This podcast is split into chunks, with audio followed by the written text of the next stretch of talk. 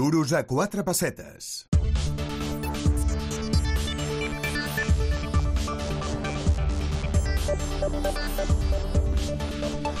I el Duros a quatre pessetes, anem a viatjar una miqueta. Ara que arriba la Setmana Santa, no sé quants de vosaltres potser esteu pensant anar a un país que tenim doncs, relativament aquí al costat, on es menja molt i molt bé, hi ha uns paisatges excepcionals, i a més a més fa temps que estem parlant d'ell perquè la seva nova primera ministra doncs, està acaparant titulars no només a Itàlia, que estem parlant d'Itàlia, sino a la resta de Europa. Vamos a hablar de Italia, porque es que el gobierno italiano que encabeza Giorgia Meloni ha anunciado diversas modificaciones fiscales. Vamos a hablar de todas ellas, vamos a ver eh, cómo afecta eso a los italianos y cómo puede afectar a empresas e inversores de casa. Y lo hacemos con Alfredo Izquierdo, él es socio director de Forma Italia, el bufete de abogados especializado en negocios entre España e Italia. Alfredo, buenos días, bienvenido al Duros a Cuatro Pesetas.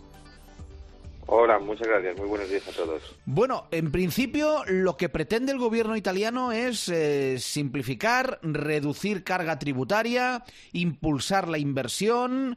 Eh, ¿Qué destacarías de todas estas nuevas medidas, Alfredo?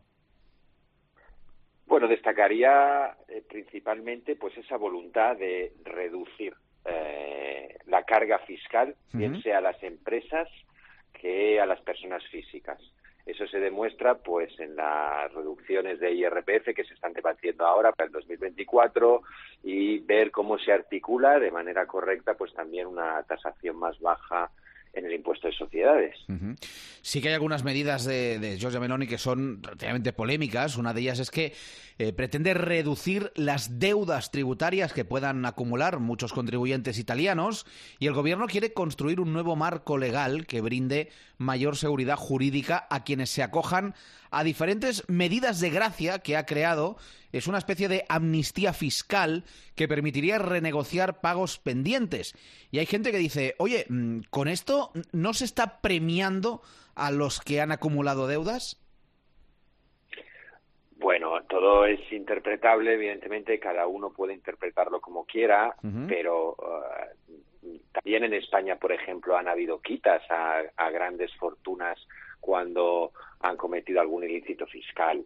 Por tanto, yo no le daría esa valencia de una amnistía, sino de una voluntad de querer recaudar y de querer eh, que la, la evasión fiscal se vaya disminuyendo poco a poco. Eh, Tenemos que pensar que Italia históricamente ha tenido una gran presión fiscal, eso ha ido fomentando la evasión y el mensaje que se quiere enviar es que, bueno, vamos a pagar todos, pero vamos a pagar menos.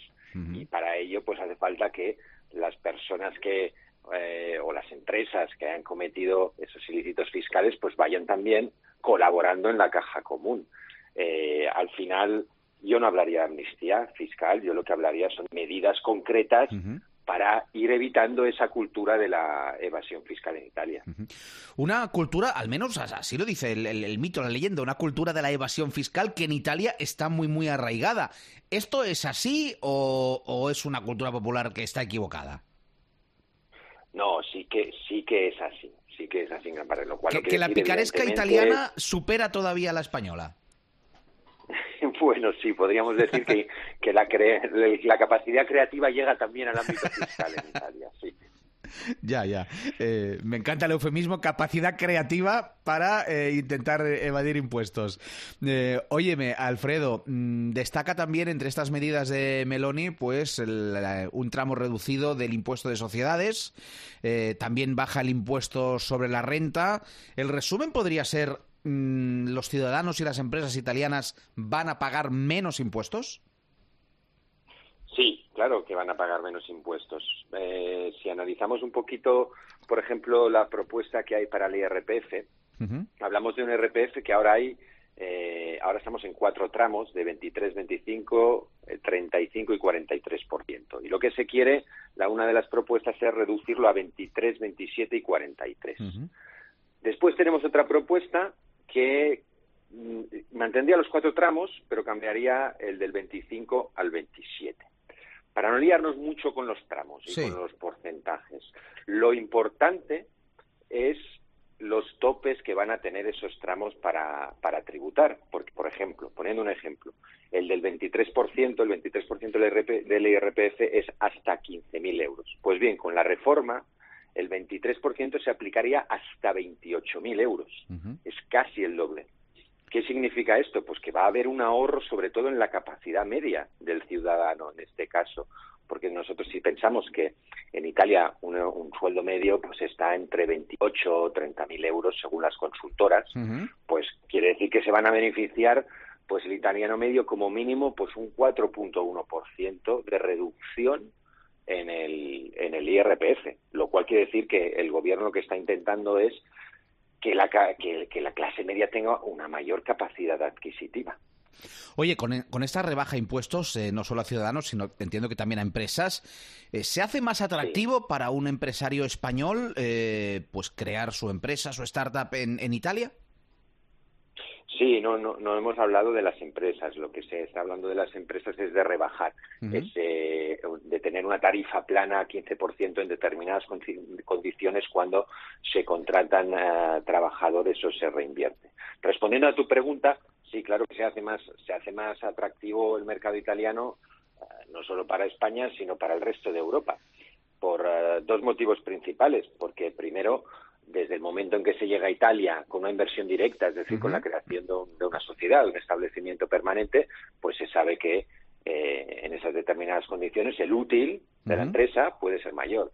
Pero no solo eso, lo más importante yo creo es la atracción que puede haber de grandes capitales, de grandes corporaciones de manera indirecta, que aporten capital a empresas italianas ya establecidas ahí también pueden haber inversores españoles que, puedan tener interés.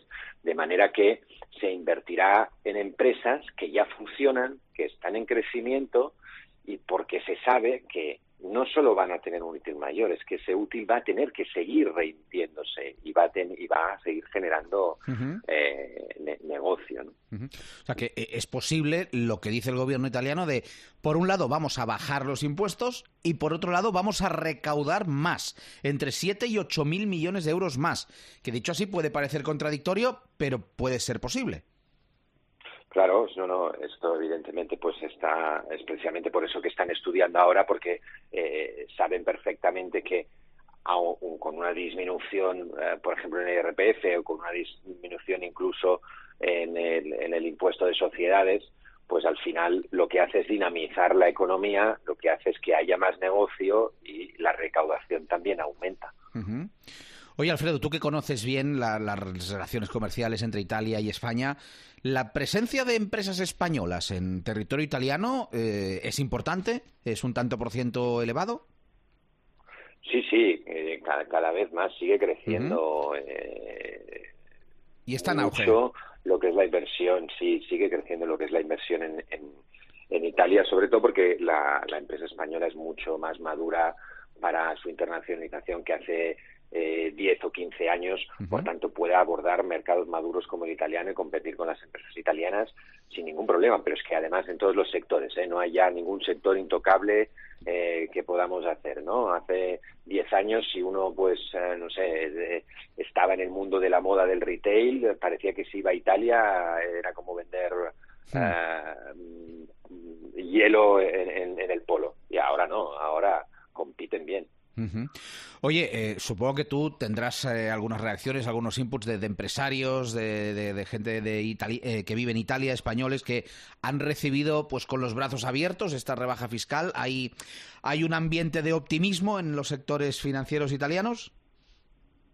Sí, sí que lo hay, sí que lo hay, es evidente hay que verlo, porque también es verdad que en Italia, hasta que no vemos realmente qué sucede, pues somos, somos realmente un poco eh, conservadores ahí hasta que no lo veamos. Pero la línea, la línea de trabajo que están siguiendo desde el principio eh, el gobierno Milán en, la cuestión fiscal eh, es, es, la que es y es la de la de liberalizar la, la de liberalizar mercados que tiene que todavía trabajar mucho más en eso, y la de una, una reducción fiscal. Y eso viene sobre todo de parte del Partido Satélite Italia, es para entendernos, pues eh, eh, Berlusconi, que tiene pues ese tipo de políticas pues más liberales, ¿no? Pues seguiremos atentos a lo que pase en un país con el que tenemos muchas relaciones comerciales, muchos pues empresarios que se, han aposentado en Italia y, nos eh, lo seguirás contando. Alfredo Izquierdo, socio director de Forma Italia, bufete de abogados especializado en negocios entre España e Italia. Gracias, Alfredo. Hasta la próxima. Pues gracias a vosotros. Que tengáis buen día.